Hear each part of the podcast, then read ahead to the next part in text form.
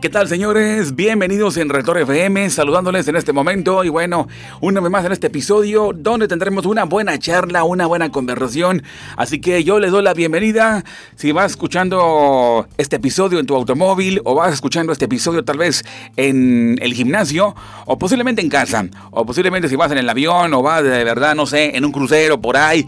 Bueno, te deseo lo mejor, te deseo éxito y de verdad que te la pases pero de lujo donde comenzamos ahora pues esta conversación, esta charla sobre otros asuntos fuera de verdad de esta Matrix y en donde el cosmos tiene que decirnos tantas cosas. El cosmos tiene por acá que explicarnos mucho que decir y bueno, ¿por qué no convertirnos en los verdaderos exploradores del cosmos? Los auténticos observadores, aquellos que de verdad ponemos todo en duda y ponemos ahora en un plan, ahora sí como que de investigador, porque me interesa conocer, me interesa saber qué hay más al respecto, qué ocurre, por qué.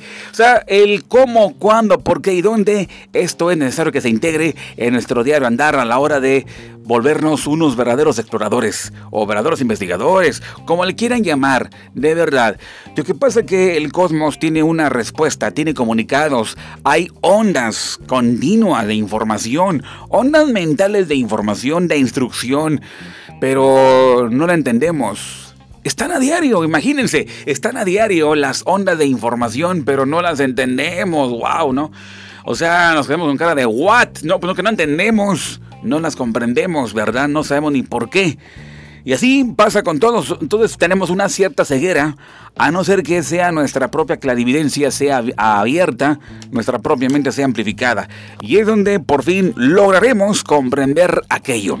Pero bueno, señores, el día de hoy vamos a enfocarnos ahora y activamos la antena cósmica para de verdad enlazarnos al supramundo. Supramundo, conocido religiosamente como los cielos. Y es que esos supramundos contienen para nosotros tantos datos que podrán revolucionar justamente en nuestro deber andar. Y que nuestro deber andar sea sujeto, de verdad, las 24 horas al día, los 365 días del año, a ese supramundo, en donde nos enlazamos de verdad con la felicidad, nos enlazamos con las sorpresas.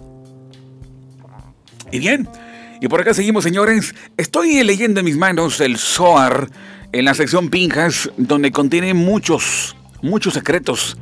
Y el día de hoy Daré por acá lectura a uno de ellos. Y tiene mucho que ver con el, diario andar. Y por eso el diario andar es muy importante eh, sublimarlo. Cuando nosotros con el pensamiento tratamos de sublimar eh, las labores diarias, las tareas diarias, el hecho de lavarse los dientes, el hecho de lavarse las manos, el hecho de cenar, el hecho de hacer las necesidades, el hecho de tantas cosas, merece un eh, una, eh, vamos a decir así, un agregado más y es el matiz de la sublimación. Si lo llevamos hasta la conciencia y sabemos que en el supramundo se activan los reactores nucleares, aquellos activadores de la vida, a consecuencia de, que, de lo que hacemos acá, mm, acá abajo nosotros, creo que la cosa cambiará.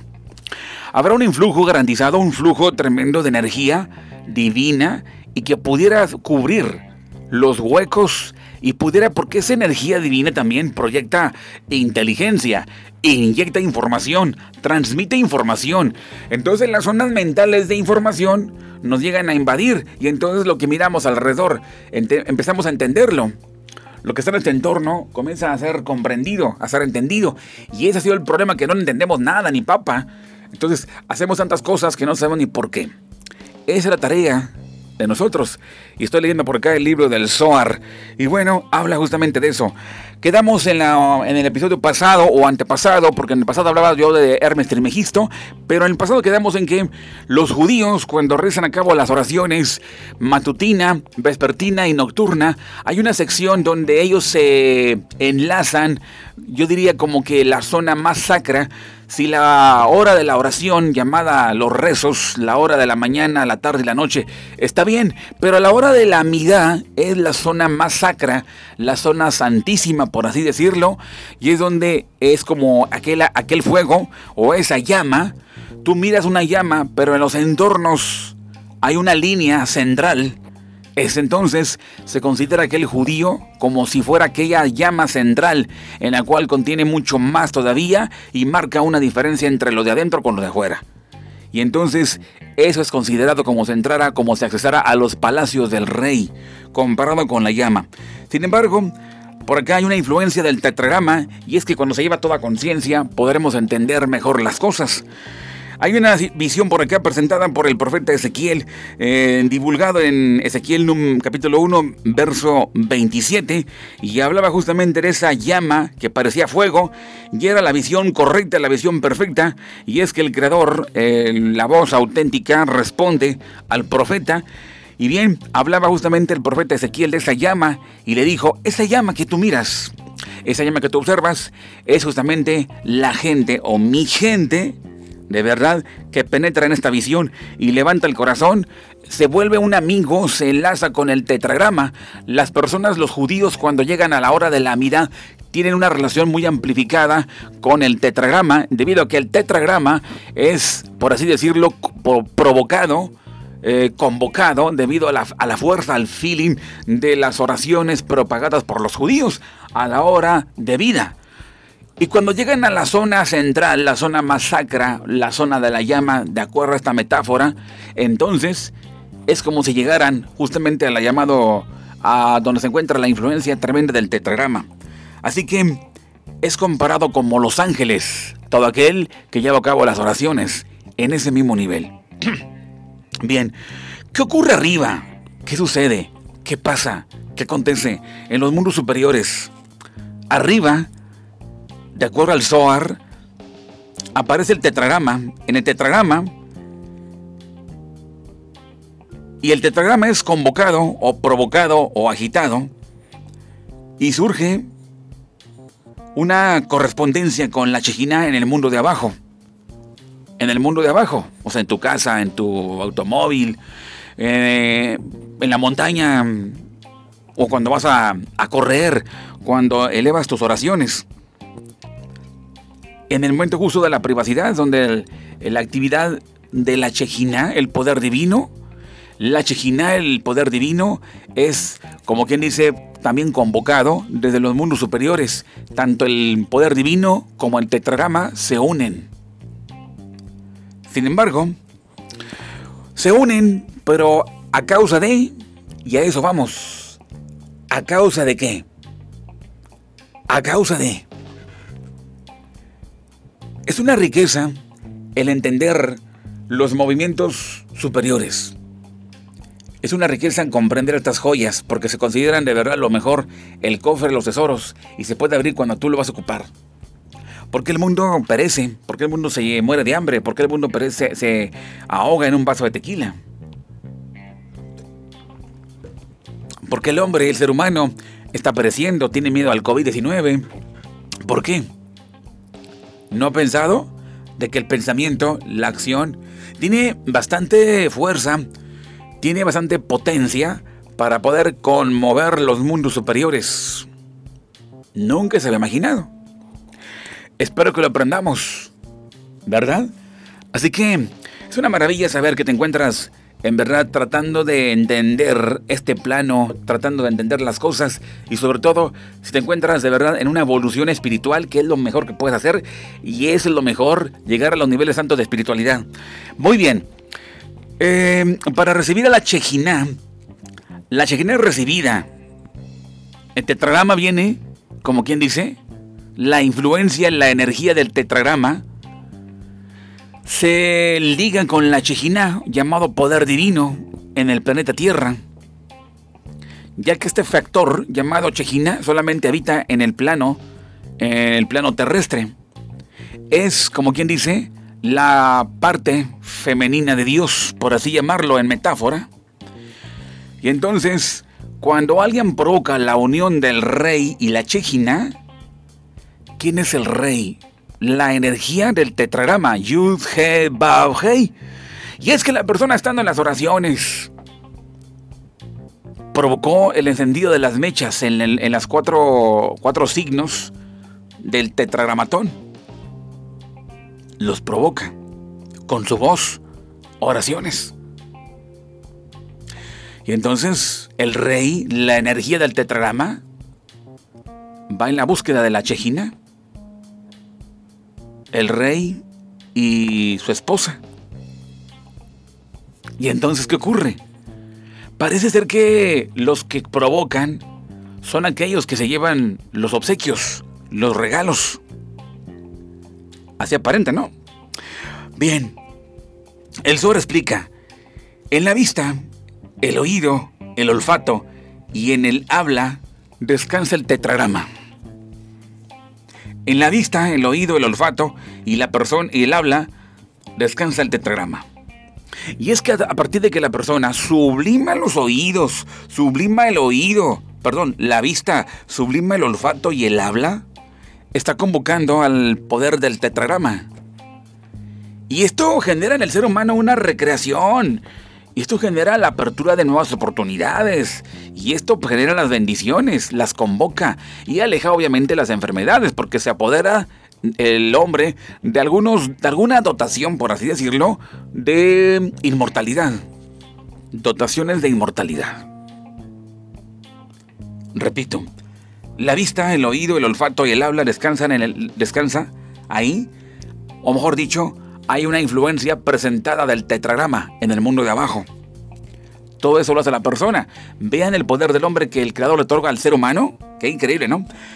Pero el hacer, el tocar, el unir, el usar, el caminar, en esa misma descansa la mm, energía de Adonai.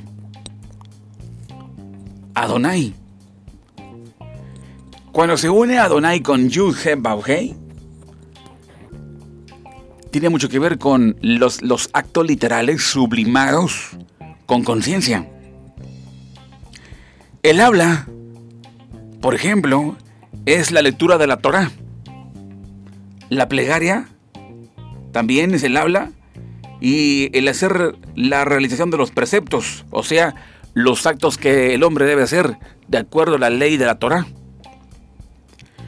Pero tocar, usar, caminar eh, son también para los preceptos.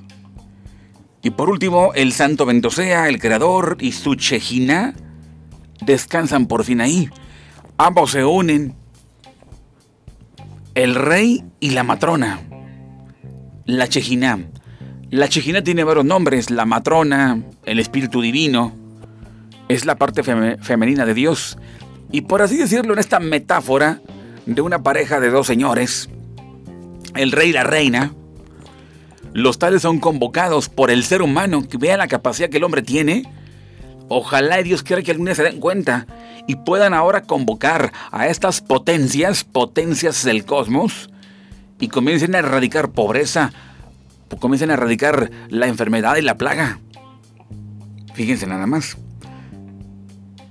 Es por eso que es una convocación para que el ser humano sublime su habla, sublime los actos, lo haga todo con la conciencia, lo haga todo de una forma enteramente sagrada o sacralizada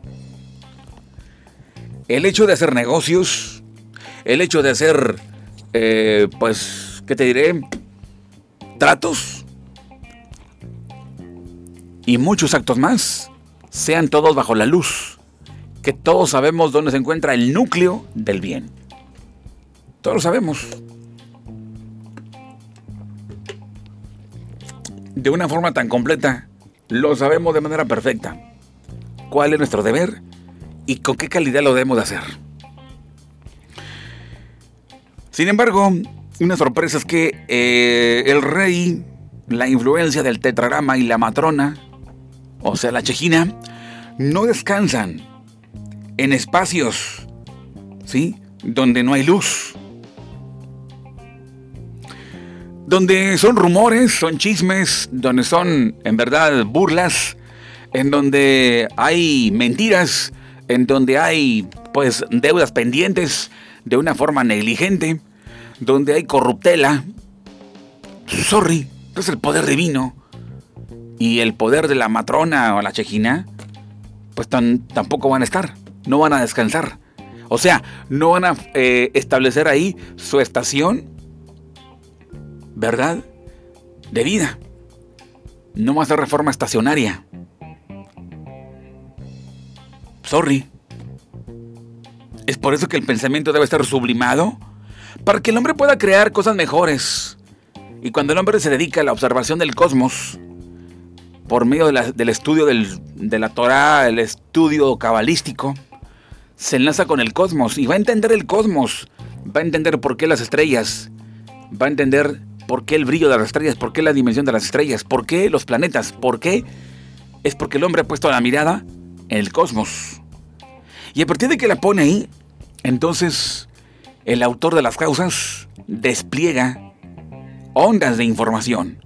Pero mientras el hombre no, lo, acceda, el hombre se vuelve una desdicha. Partidario de los miedos, colaborador de las mentiras y al final de cuentas víctima de la oscuridad. No es que el hombre haga únicamente oraciones, no, sublime toda su vida, toda, toda, toda, toda, toda. Cuando vaya al banco, cuando vaya al transporte urbano, cuando vaya al metro, toda la vida debe ser sublimada. Pero cuando queremos regatear queremos humillar, queremos pasarnos de lanza, pasarnos de listos, aparece lo contrario. Y es entonces que el poder opositor se apodera de nosotros. Esto lo hace el hombre. La capacidad del ser humano para poder provocar una gran movilización en los mundos superiores.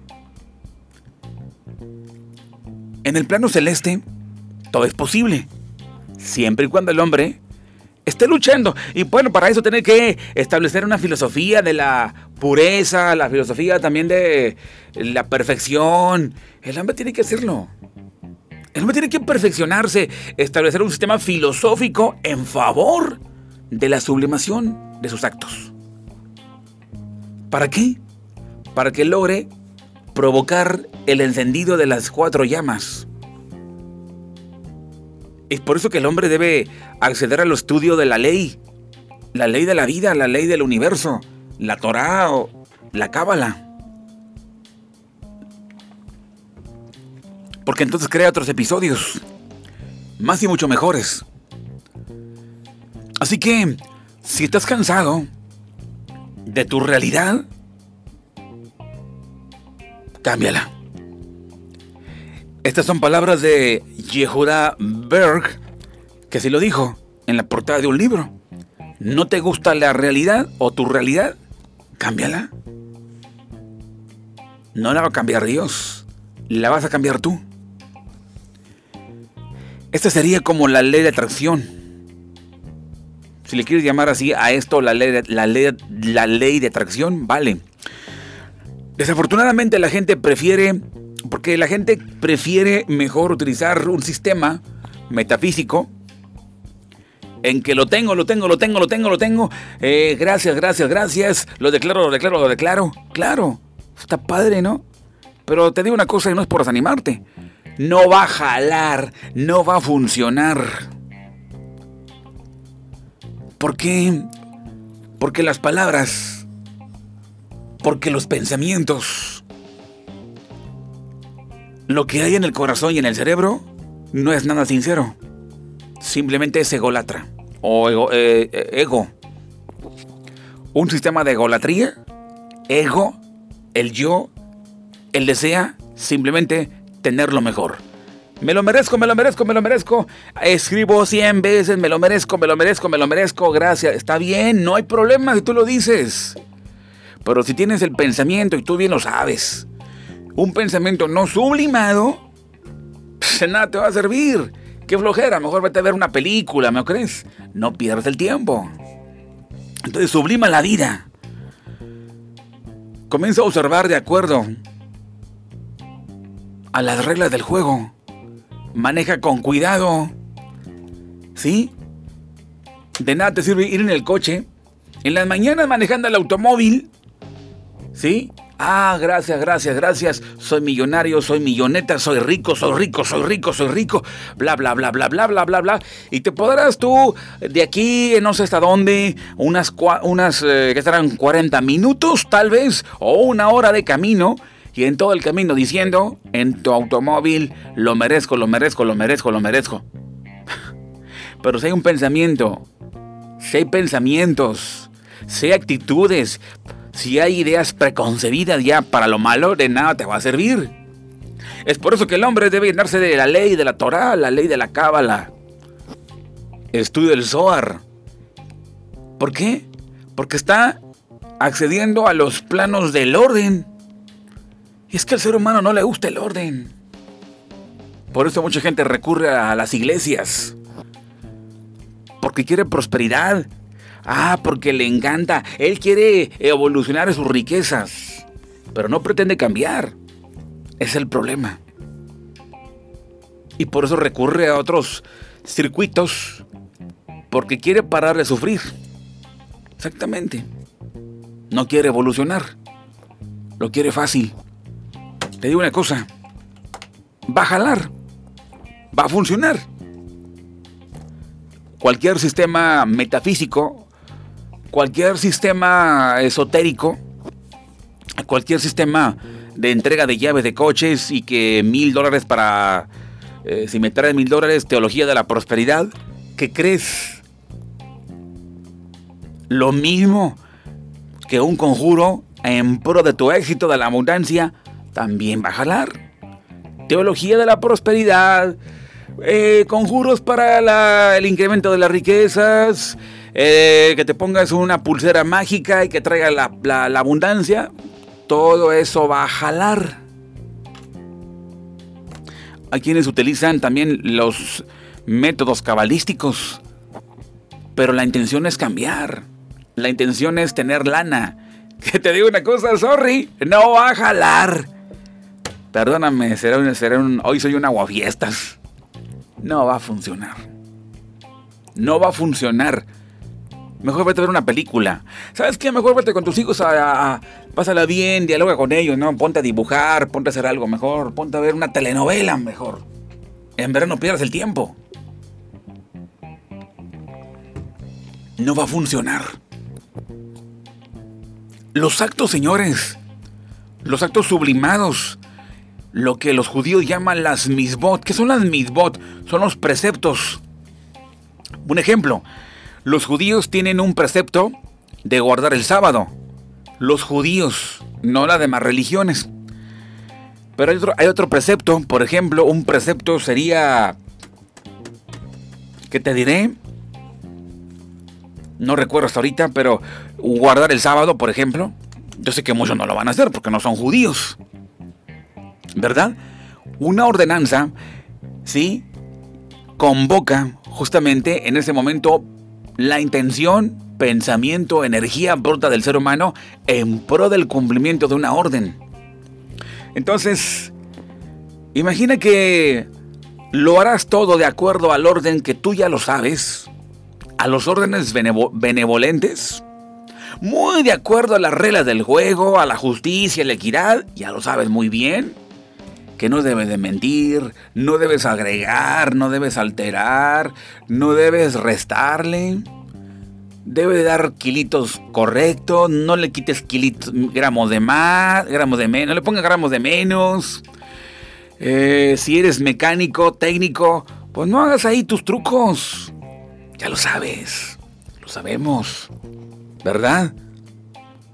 Que les quede claro, ningún tipo de magia ni, ni teología de la prosperidad va a funcionar si el pensamiento se encuentra putrefacto. Tiene que estar sublimado. Y entonces, el tetragramatón, es decir, el rey y la matrona se unen. Y aquel que lo logra unir, se lleva premios. Premios, premios, premios. Espero lo hayas entendido. Espero lo hayas comprendido. Bueno, pues damas y caballeros, aquí permanecemos a través de Reactor FM, la energía de tu vida. A toda la gente bonita, saludos que nos acompañan. Gracias en cualquier lado, en cualquier parte de la República Mexicana. Saludos desde México. Y bueno, tú que me escuches en el automóvil o te encuentras por ahí, tal vez en el, apenas ya llegando al gym. Saludos o vas escuchando a través de tu móvil y vas en el metro, vas en el avión o vas en algún crucero o simplemente estás en casa. Muy bien, comparte este audio, este episodio de podcast. Agradezco a Google Podcast, agradezco a Anchor FM. Gracias a ustedes, señoras y señores. Yo estoy ya terminando, culminando este episodio y yo te espero en el próximo episodio, aquí por supuesto a través de la vía podcast, aquí desde luego a través de Reactor FM. Mi nombre es Juan Carlos Cáceres, deseándote lo mejor de lo mejor. Abrazos regios, saludos desde México. Adiós.